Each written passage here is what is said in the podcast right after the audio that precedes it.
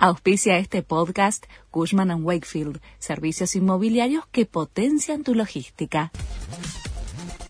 La Nación presenta los títulos de la tarde del jueves 22 de septiembre de 2022.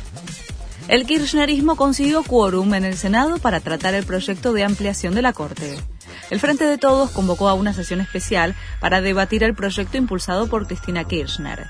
El principal bloque de la oposición, Juntos por el Cambio, no sumó al quórum inicial, pero se presentó en el recinto una vez que terminó el himno nacional. El gremio del neumático mantiene la toma en el Ministerio de Trabajo y amenaza con profundizar la protesta. El secretario general del sindicato aseguró que levantarán la medida si se retoman las normales vías de negociación y con buena fe. Los principales líderes del gremio están atrincherados en el cuarto piso del ministerio desde hace más de 24 horas en medio de la revisión paritaria del sector.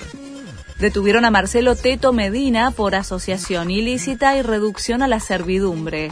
El conductor promocionaba un centro de rehabilitación en Verazategui investigado por la justicia. Además de él, otras 16 personas fueron arrestadas.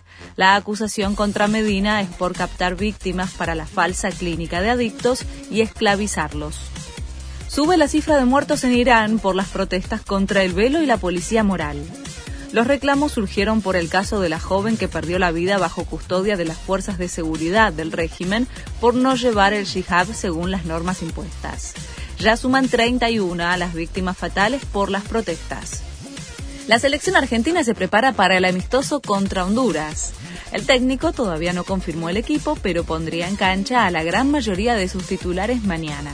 Lisandro Martínez llegó hoy a Miami y ya está a disposición de Scaloni. El defensor se retrasó por problemas en el trámite de la visa para entrar a Estados Unidos. Este fue el resumen de Noticias de la Nación.